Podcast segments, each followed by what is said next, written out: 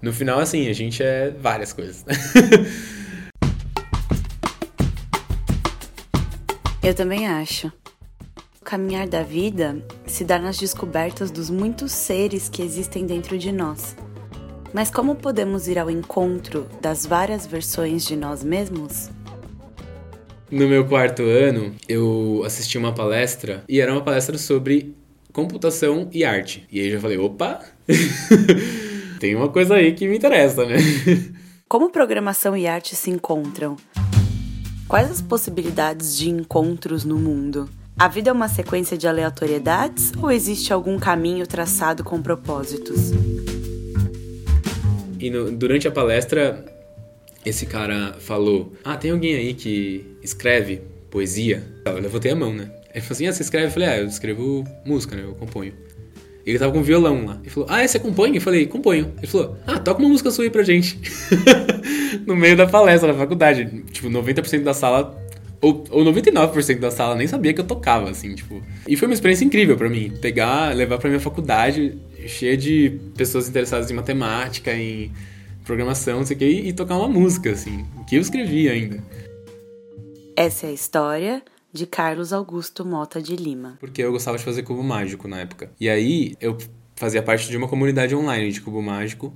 E era vidrado, assim, gastava muito tempo nisso. O cubo um... mágico era... tende ao encontro. São peças desalinhadas que existem para se alinharem se você seguir um algoritmo. E um dos caras mais importantes, que era o, se não me engano, ele era o administrador dessa plataforma na época, ele era cientista da computação. E, tinha, e eu descobri isso de algum jeito, talvez na plataforma tinha. E eu falei, nossa, cientista da computação, o que, que será que é isso, tá ligado? Um outro hobby da adolescência era a música, que começou ainda quando criança. Com oito anos, viu o irmão fazendo aula de violão e se interessou por aquilo. Só que ele tinha uma coisa tipo, ah, é, é, caro, né? Um violão, um instrumento, não sei o quê. Então eu vou pegar um instrumento bem baratinho, porque se eu não gostar, olha a cabeça da criança, né? Mas se eu não gostar, tá tudo bem, sabe? Tipo, e aí eu quis começar, começar a fazer aula de flauta. Em um ano, ele já sabia ler partitura, começou a estudar teclado popular, violão e depois violão erudito.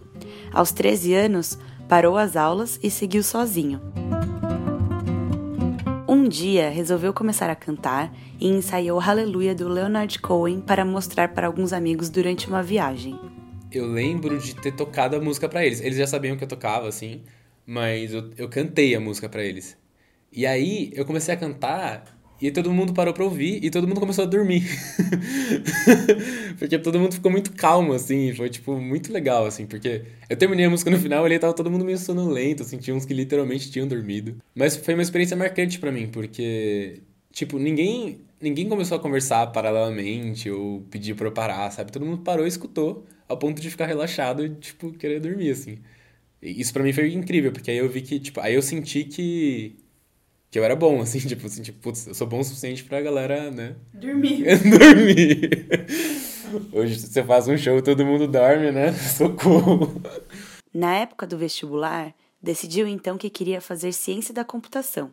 Talvez quando eu falei que a primeira vez que eu pensei em uma faculdade foi ciência da computação, eu acho que antes até eu já tinha pensado em música, mas eu sempre é, desprezei a música, assim, tipo, nessa época, tipo, eu desprezava a carreira de música porque eu achava que ninguém ia me apoiar, que eu nunca ia ganhar dinheiro e que eu ia ser, tipo, sabe, que eu ia sofrer preconceito, sabe? Tinha uma Eu tinha um preconceito, né? Tipo, o preconceito no final era muito mais meu, assim. Mas ao mesmo tempo, conheceu a banda Cinco a Seco, a sua primeira inspiração de música brasileira contemporânea. Até o meu quarto semestre foi uma decrescente para mim.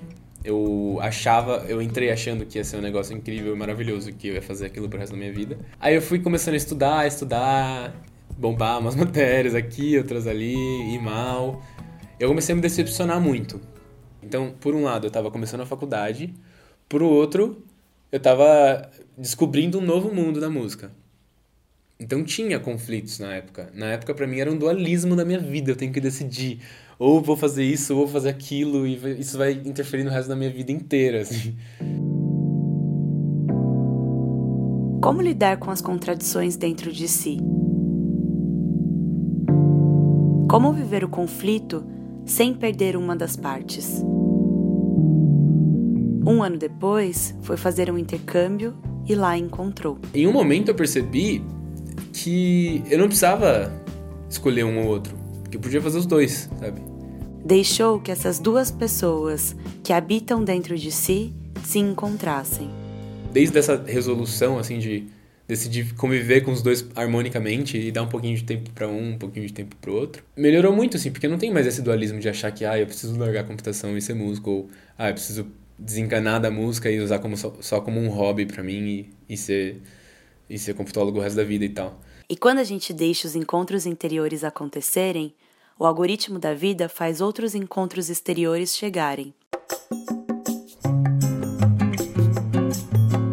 Um dia recebeu o convite de uma amiga. É, a gente tem uma vaga aqui é, para fazer, para trabalhar com tal ferramenta, né? Eu falei, olha, eu trabalho com essa ferramenta no meu trabalho. Assim, foi uma grande coincidência assim que aconteceu.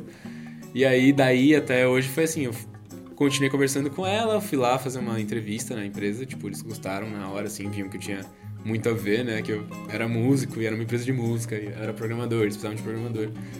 Encaixou e eu tô trabalhando até hoje lá, já faz dois anos.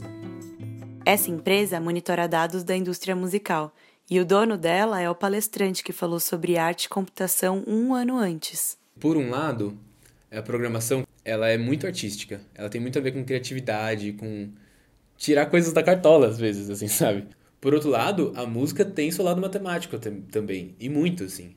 É, quando você pensa numa escala, quando você pensa num campo harmônico, quando você vai formar um acorde, talvez não de um jeito tão direto, mas de forma indireta, tem numerinhos na minha cabeça, pensando, hum, eu tô na, tô na tônica aqui, agora eu vou fazer uma quarta, sabe, um intervalo.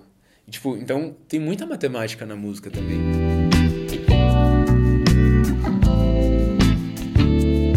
Eu acho que o meu pensamento como programador me ajuda a ser um melhor músico. Eu acho que o meu pensamento como músico me ajuda a ser um melhor programador, sabe?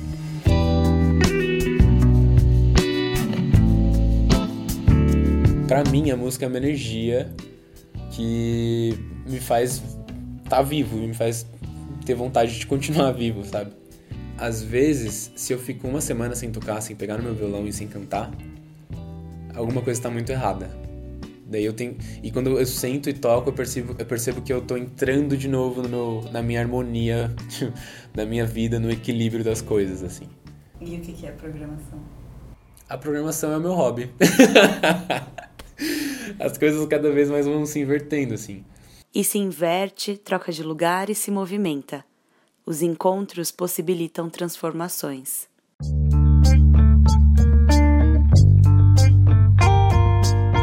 Qual o comum entre eu e você, mesmo quando carregamos experiências de vidas distintas? O que de tão individual tem na sua existência que encontra o comum da existência humana? Neste episódio, o nosso comum foi o encontro.